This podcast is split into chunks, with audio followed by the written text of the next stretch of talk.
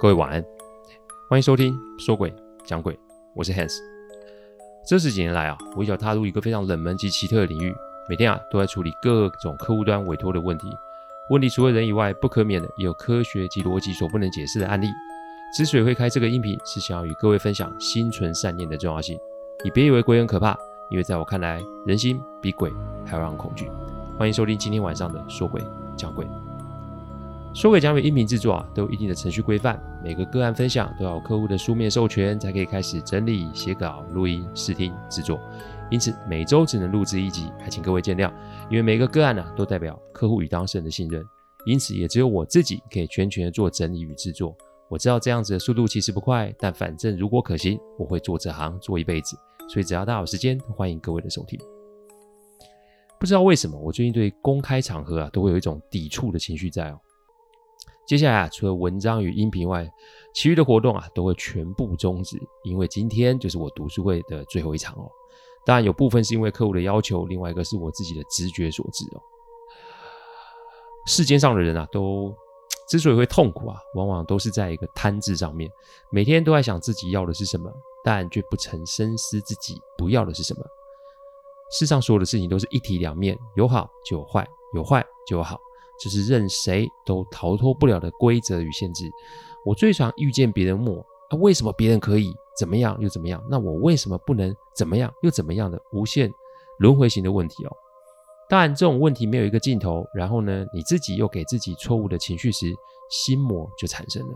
而这个心魔就会让人做出平时自己想都不会想到的事情出来。我之所以啊开头讲这个事，我是希望各位要懂得内观自己。你当啊还搞不定自己的时候，你少掺和别人的事情哦。最近我们社会啊出现很多争议的案子，甚至有重大刑案，但这种事情在台湾啊是属于偶发事件哦。在我看来，最严重的是那种人心浮动的情绪。常说啊，人比鬼可怕，所以有时间在那边看好戏、吃瓜兼批评。各位，不如给自己多一点时间，好好的修身养性。出口之前、出手之前，好好想想，这到底是帮助别人，还是在伤害别人？我们的工作实在是太过于特殊，所以啊，Hans 我也不好点破太多事。我只是希望用文章、音频陪着大家度过每一个关卡。还是那一句话，开口之前、动手之前，想想再想想。好，我们接着讲上周还没讲完的案例哦。经过十多个小时的飞行啊，我总算是到客户待的医院了。客户待的是一间单人病房，而这个单人病房是面对医院大门的方向，是在六楼最旁边的一间。好了，这没办法，因为大多数的医院啊，单人病房都是在四个角落。我一边拨着客户的电话，一边请他夫人站在窗口前，让我可以辨识。很快，我就看到夫人跟我挥手。不过，接下来的景象就让我开始浑身发冷了。这间医院啊的边间病房有落地窗，所以我可以看见六罗夫人整身的样子。但我很明显的可以看到夫人的左肩露出了另一个人的脸，那个脸看似是女人，但脸超白，眼全黑，没有眼白。更吓人的是，她对我露出了一个笑容，感觉是那一种我终于等到你的那种感觉。我到的时候大概是下午下午五点多，我也不排除是自己眼花看错了。毕竟在飞机上我也没睡好，再加上前一阵子在山上的事情啊，我自己也觉得心神不宁，看错了也说不定。上楼，我看见夫人站在房门口等着我。前面有座病房在边间，这病房的另一侧就是防火通道，也就是楼梯间啊。通往楼梯间还有一扇门，但这扇门啊是内缩的，也就是说，如果我站在医院的走道上，病房的门就在旁边一目了然，但楼梯间的门就得要。绕过去一个九十度的弯角才能看到门，因此那个地方就有个空间在。我不知为何在跟客户太太讲话的时候，我就往那边看了一下，我就看见那个空间露出了半个人头，而那个人的脸就是我刚刚在落地窗看到那个女人。好了，不是幻觉，那就不要骗自己了。找上门，那我就不客气。我拿出线香及八卦镜，开始做一些净化及防卫的动作。短时间我们没办法离开医院，那我们就以医院为战场。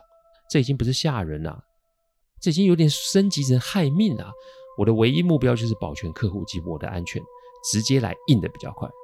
放了八卦镜在几个方位后，我持续拿着线香啊，在里面绕啊绕。阿基有交代我，厕所要特别注意，因为啊，阴邪之物特别从那边从那里摸进来，所以我就点了香，就放在里面。反正空调开着，烟也不会太大。接着放二十八枚铜钱哦。阿基说这个叫雷池阵，不会伤鬼，但是就是让鬼进不来哦。既有的防护做好后啊，我要做的就是把那个符角给找出来。正好客户出事的时候，重要东西都带身上，然后我就一件一件翻出来看。每个地方都没有放过，结果就在客户的行李箱内侧发现了一个小型的稻草人。它不是一般稻草人的尺寸及颜色，它非常非常的小，而且是半黑半红的外观。阿基有提醒我手不要去碰，所以呢，我在找到的时候，就像美国电视剧 CSI 犯罪现场，我戴着一个胶膜手套，一个一个的摸，哪怕是隔了两层的手套，我仍然感觉这个东西会有让人一种不舒服及刺痛的感觉。找到是找到了，那要怎么办法处理呢？这个时候，病房的门啊，被人重重的撞了一下，砰一声。看来啊，我刚看到那个家伙啊，应该是跟这个符脚有关系。阿基跟我交代说，怎么破这个东西？我拿出三根银针，朝着这草人的头、心、肚就插了下去。那搞得好像我是施术害人的法师一样！这三根针啊。不是普通的针哦，因为这三根针啊是沾了童子尿的针，重点就是让阳气直接让这个东西破掉。黑狗血、公鸡血有相同效果，只不过取血就得伤害动物啊，这个不太好，因此童子尿也是可以的。我插下去没多久，病房的灯咔嚓闪了一下，接着啊门啊有一种想被推开的感觉，但我想前面放的东西都起了很好的防护作用，外面那个东西进不来。没多久。小草人就烂成一团，看来是被破了。好，短暂危机解除，但不代表问题解决啊！因为一切的事情都是客户买了山上的那个房子才发生的，因此我们现在要做的就是去回想所有的细节，否则敌在暗，我们在明，怎么做都会处于被动啊！客户还需要几天的休养时间，而我这几天啊，啊，其实有点累，所以我得先休息才行。只要不出病房，我想也不会出什么大状况。于是我就提出了，哎，我想去饭店休息。我也不用客户帮我订饭店，刚好这个地方啊离中国城很近，住不用太好。如果可以待在一个中文环境，我想我也比较安心，至少可以喝到一口热汤也是好的吧。跟客户道别后，我就搭了车去中国城。这其实也不是我第一次到中国城，没多久我就找到了旅店。我先在附近吃了点东西，就回旅店休息。泡了个艾草水浴之后啊，我就上床了。睡着睡着，我大约是睡三个多小时，我被一个声音给叫了起来。那个是在楼上发生的一个声音，有人用东西规律的在敲地板。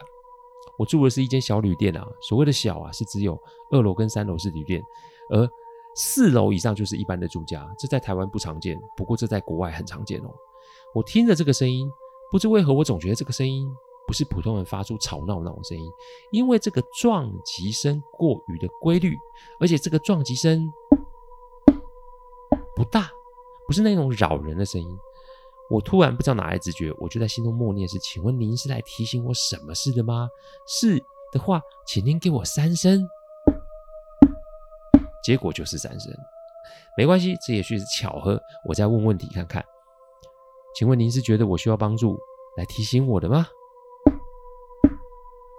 那你是哪路人啊？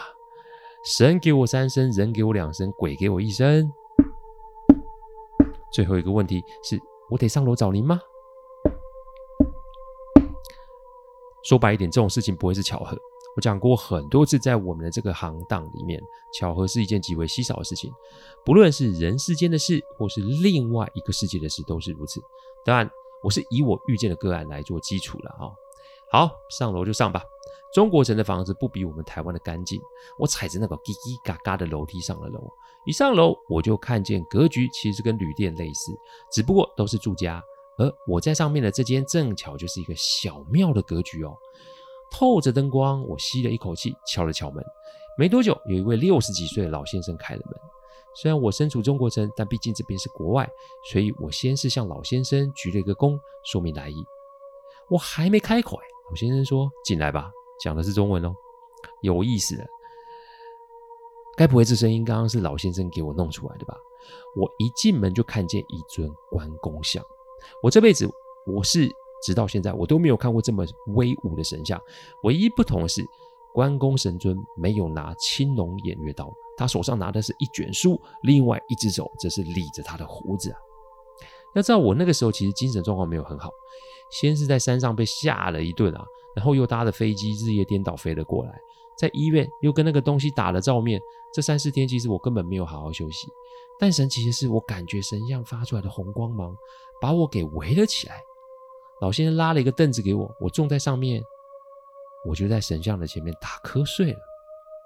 这是睡着吗？阿基后来说啊，其实那个时候我应该是陷入了一个入定的状态。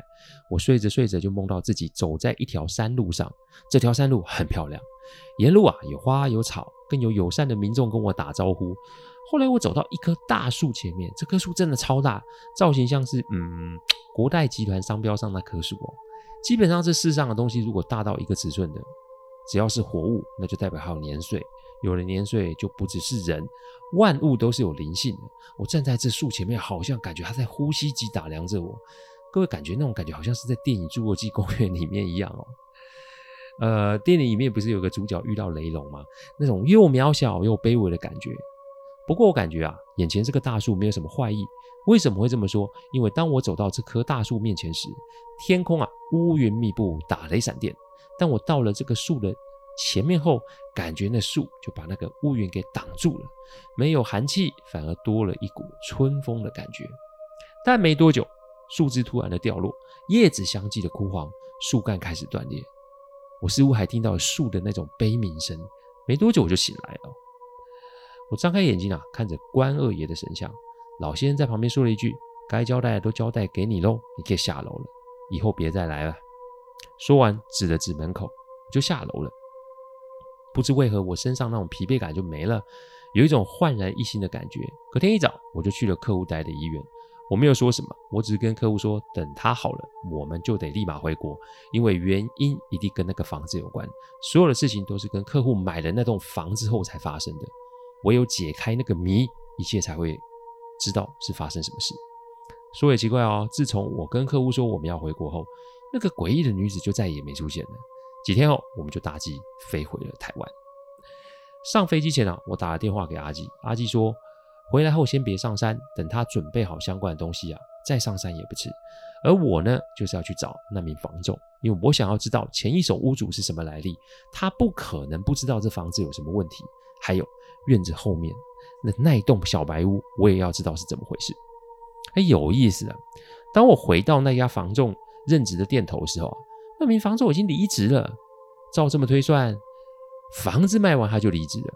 对，也许是拿到中介的。奖金就离开了嘛？但店东说没有哎，奖金还没结算完，他没拿就走了，而且打电话怎么打都联络不上。哎，那间山上的房子价值一个亿耶，以加盟店的业绩抽成来算，少说也好几百万哎。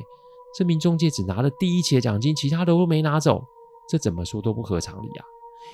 店东我当然是可以理解他的想法，最好都别来拿。但这个时候啊，踢爆他，甚至是得罪店东，不是我此行的目的，所以我点点头，要了地址以后，当然我也是给了店东一个大红包，才要到房仲的地址哦。我到了房仲的住处时，我发现这里啊是每一层楼都隔成很多小套房的那种租屋处啊。我按了门铃都没人回应，我还在想我要怎么找人的时候，有人从里面走出来，我只好跟这个小姐啊打听一下有没有这个人。没想到这个小姐露出了一个恐惧的神情。她说她今天是来搬东西走的，因为那个房仲每天晚上都会在自己的房间唱歌。一开始大家是觉得他吵，但没想到后面那个房仲开始唱那种京剧啊，要知道那种声调可是高八度诶。有其他住户啊忍不住去敲门，一开始还不开门，后来是有人火了，就直接把门踹开。一进门看到那个房仲跪在墙边一直发抖。另外一边有一个女人啊，坐在房间的梳妆台前面，边梳头边唱戏。这么讲也许还不吓人，但是那个身女子身上的衣服一半黑色，一半红色。更离谱的是，这梳妆台不是有镜子吗？可是那镜子的反面并没有任何人，所以就是说进去的房客看到只有那女的背影以及唱京剧的声音，但镜子里面没有看到任何人。这大半夜任谁看到都会受不了吧？而且那个踹门闯进去的那名房客，隔天就出了一个严重的车祸，人到现在都还在医院里呢。由于那天基本上是所有人都看到了，于是当天晚上就有人离开这里去别的地方住。隔天一堆房客闹着要退租啊，房东也被吓傻了，请了老师来看，但不论他打电话请谁来，那边都是予以回绝，而且要房东最好不要管这件事，否则会有生命危险。这不，事情发生到现在，还留在这里的房客，每天晚上凌晨一点到三点，就是得忍受那个让人发毛的京剧唱戏声。他好不容易跟房东撤了租约，今天搬走。他说楼上只剩三名房客还住在那，又是女的。那这个跟我在国外看见那个女的有什么关系吗？世事无巧合，这句话我想我说过很多次了。来了就得去看看，不然客户买了这栋房子啊，没办法处理。我上楼闻到一股很浓的烧焦味啊，地上有那种烧金子的痕迹。人嘛，在遇见无法解释的事情时候，烧香拜佛是正常的。但这层楼的烧焦味多了一股臭味，感觉是什么都拿来烧的那种味道，就像是啊掩埋场里面那种燃烧味哦。反正气场很差就对了。我走到那个房仲住的房间，门没有锁也没关，我推开门，我看见一个全身又黑又脏的人坐在墙角。他看见我，下意识的就往后挪啊，喊说：“不是我，不是我，不要来找我。”哼，人被吓傻的时候，常常就是最诚实的时候。我常常提醒大家不要做亏心事嘛。这原因就在这里，因为阴邪之物是可以闻到我们心中那股罪恶及欲望的，所以眼下并不是帮他叫医生的时候，眼下是问出实情的最佳时机。那个女的是谁？她跟房子有什么关系？你到底有什么事情是当初签约卖房的时候没有跟我们说的？你讲了，我才有办法帮你。你不讲，那你就继续过这种夜夜被鬼缠的生活吧。说嘛。突然，隔壁的房间传出东西掉落的声音。感觉是有人在丢东西似的，我指着指旁边的房间，那房仲吓得一直摇头，那意思就是房间旁边没有人啊，那房客搬走了。我看了看手表，下午将近五点，外面天色开始昏暗，我二话不说，我就把他给拉了起来，跟我走吧，想活命就跟我走。接着我拿出一个袋子，这是阿基给我的一个法器，它这个啊是被阳光晒过而且加湿过的海盐哦。阿基说啊，这个法器的名字叫炎炎。第一个炎是两个火字的炎，第二个炎就是盐巴的盐，意思是这玩意儿阳气之重啊，阴邪之物被碰到，那就会非常痛。不过呢，不会造成太过杀伤力，但是就是可以逼退他们哦。我才走不到两步，房间的房门就砰就被里面从外面关上了。在没有人及没有外力的作用下，门是不会自己关上的。吓人吗？的确啊。但我并没有示弱，因为我很清楚，这名房仲是知道一些事情的。不调查清楚，我们是不会知道事情的来龙去脉。所以眼下要做的，硬闯。我撒了盐盐到门上，接着硬生生打开门，因为我可以感觉有一股外力在外面想把门给拉上，不让我出去。这个意思很明显嘛，那就是再过一下就晚上了。越晚，他们的力量越大。鬼也是会讲战术的，鬼也是会思考的。所以这个时候不去，不出去。今天晚上咱就危险了。我用力的拉开门，然后往外面撒了一大把盐盐，每走一步撒一把。有意思的事情发生喽！我前面有说这个层楼是房东隔成小套房出租的，对吧？那这层楼有十二间小套房，一边六间，两边十二间。这名房仲的房间是在最里面，所以我们得经过其他的房间，每经过一个房间。两边的房间不是里面摔东西、踹墙壁、捶大门，看来是这个东西是真的不想让我们离开，但又觊觎啊严严的力道，所以不敢出来拦人哦。一段路走了十分钟才走出来，二话不说，我们先去附近的一间大庙借住哦。还好我先跟庙里的住持打过招呼，这才让我们今天晚上有了安身之所。但不只是这房仲，连阿纪客户夫妇也在里面。洗完澡，再吃了点东西。总算是让这名房仲啊恢复了一点元气，但接下来他就得面对我们这几个大活人的询问。客户脸色非常严厉啊，我也忘了，客户早年也是有混过的哦，气势一起来就是不一样啊，连我都被吓到了。后来啊，还是阿纪啊出言做了一些缓颊，才没让场面太过难看。我们也终于得知事情的原貌是这样：其实客户买的这栋房子是间凶宅，而且是一间年代久远的凶宅。先说那个年代可没有什么凶宅通报机制，也没有什么明确的严格法规去规定房仲必须要告知凶宅，而且这个凶宅以现行法律来看也不算是凶宅。事情是这样，这个屋子的年龄啊，大概是五六十年，前一手的屋主持有大约六年多。他之所以脱手，是因为这间房子实在闹得太凶。这一间房子啊，前手屋主是自己来店里脱售的，也就是第二手屋主。屋主啊，这第二手屋主啊，一开始也没说这是凶宅，但房仲在第一次集体去看房的时候就发生意外了。有做过房仲业的听众就知道，正常来说，我们取得了一个物件，一定会请店里及附近的同事一起去看看，先做个环境介绍，再来做个销售说明吧。讲白一点，正所谓兵贵神速。如果可以在周末的时候来个集中带看，就很有可能把房子给卖掉了。那天正好是星期五哦，一行人大约二十六个人骑车上了山，结果在快到房子地点的时候，出了连环车祸，二十六个人伤了二十二个人。也许我可以说这是一般的车祸，但他们摔车时速只有四十，哎，再来是对向车道根本没车，最后是摔车的地方不是弯道，也不是上坡，也不是下坡，事故发生地点是在直行平坦的马路边呢。第一个摔车的同事自始至终都坚持他在骑车的时候有看见一个白衣女子从旁边的树丛中窜出来，一边跑一边用诡异的微笑盯着他，他这才急刹让后面车给撞上。除了第一个同事之外，现场没有人有看到。再来，这个山路附近也没有店家及监视录影器，因此这个说法无疑是让现场的人都觉得有点毛了。但隔天房仲还是硬着头皮约了买方要去看这个房子，结果店头那天晚上约了六组客户，隔天没有一组来看房，这还不打紧。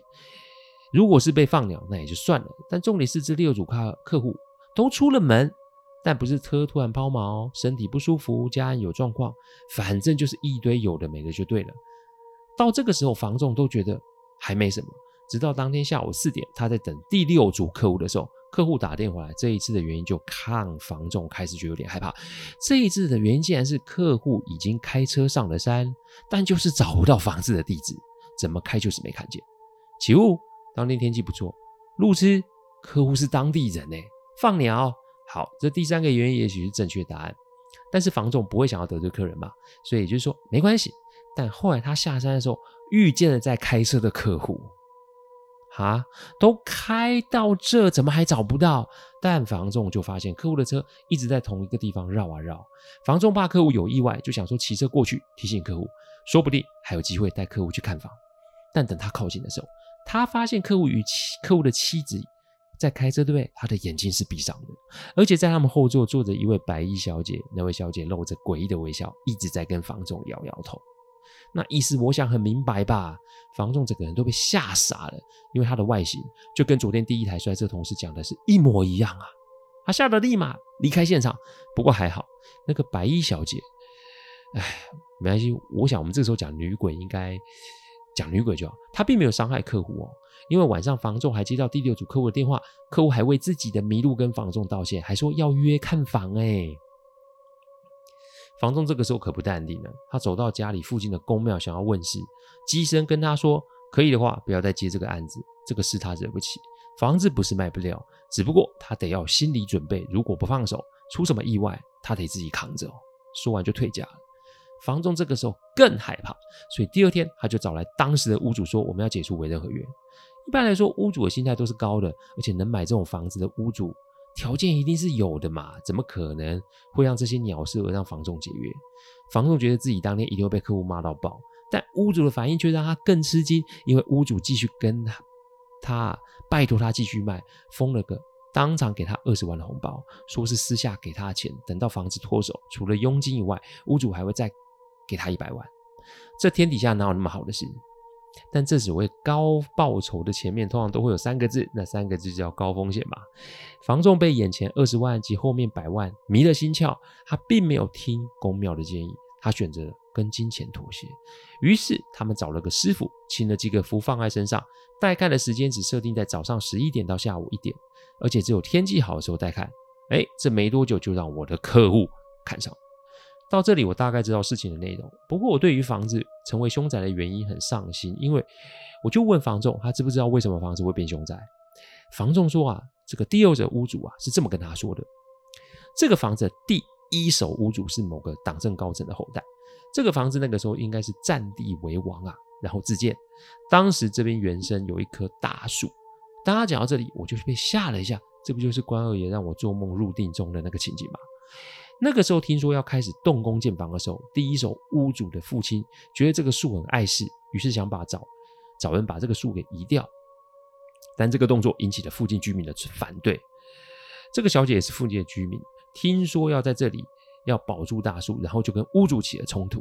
要知道那个年代是枪杆子出政权的年代，这个女孩子后来就在第一手屋主的授意下，被他底下带的部队人给轮奸了。最后，这女子就吊死在这棵树上。但不知为何，这第一手屋主并没有因为这个事情让自己盖房子的意愿受到影响。要知道，那个时候民国三十八年，国民政府来台的时候，其实也有不少奇人异士跟着来台湾。这位屋主就请了高人把这个屋子的女子的尸体做一些特殊处理，竟然就把这个大棵树大树给刨了，在高人的指点下盖了这间白色的小屋子，也就是客户。庭院后面那一间小屋子，说要用这边的风水镇住那个女子的戾气，再让屋主的家人及后代享受这边的风水。要知道，不是风水宝地，那那树怎么可能长那么大？房子在第一手屋主父亲在世的时候都没什么事，但到他出生之后，事情就发生，因为这个屋主啊是在出生鬼月的凌晨一点至阴的月份。所以在他出事以后，家道中落，父亲啊被以政敌斗争被迫退位。再来就是自己的父母，无论再怎么努力生小孩，前后生了七位，全都活不过四岁，所以他自始至终都是独子。我听到这边我就有点发抖，因为老天真的很公平啊。正所谓人不与天斗啊，天道的存在是有原因的。你妄用人力想要逆天改命，也许只有一时的效果，但最后都会受到这因果的反噬哦。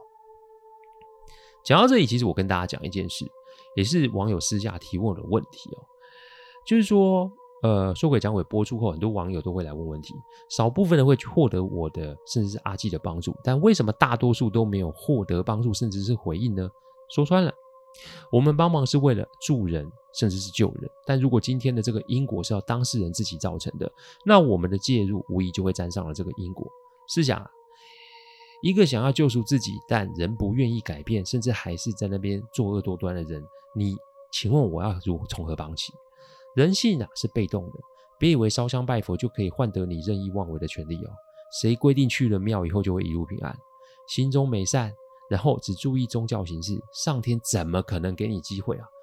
不帮不是因为我们不想帮，不帮是因为你心念不变。你找再厉害的人，再办再多法会，有用吗？道理很简单，只是人啊，通常都不想面对自己而已。我用这个机会提醒大家，善念就在我们的一念之间，所以为善为恶都是你自己的选择。做了就面对，做了就承受。这个世上凡事都是有代价的，你这一世不还没关系嘛，那这个果报就会跟着你，直至你还了以后再说啊。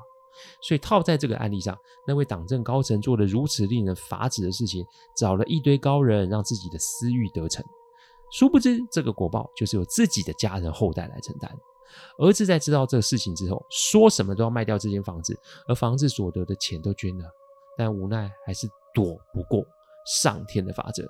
这个第一手屋主的儿子四十岁生病过世，整个家族就这么没了。好啦，卖到第二手屋主，这屋主并没有做什么伤天害理的事，不过就是啊，有家暴会打老婆跟孩子。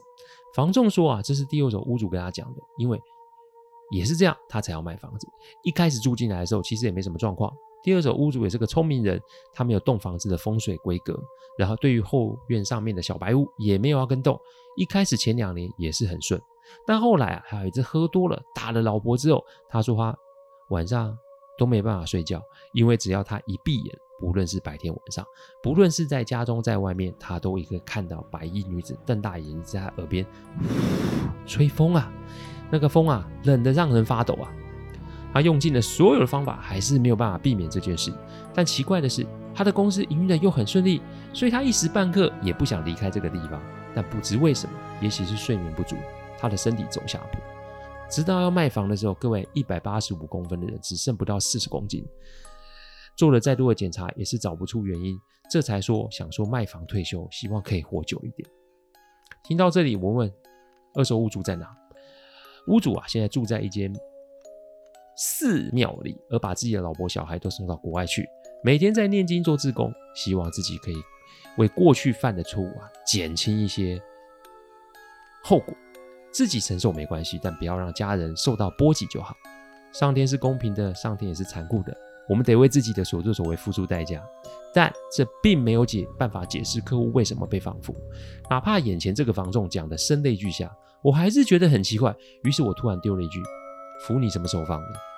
在场每个人都回头看着我，连阿纪都觉得我怎么会问这种问题。但奇特的是，这个房仲并没有用惊讶的表情看着我。他反正是表情闪烁不定的回避我的眼神，看来这家伙搞的鬼比山上那个女子高的还多吧？那该怎么办呢？一切都会在下一集做揭晓。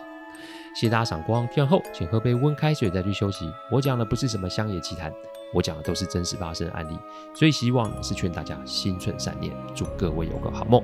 我们下周再来说鬼讲鬼，各位晚安。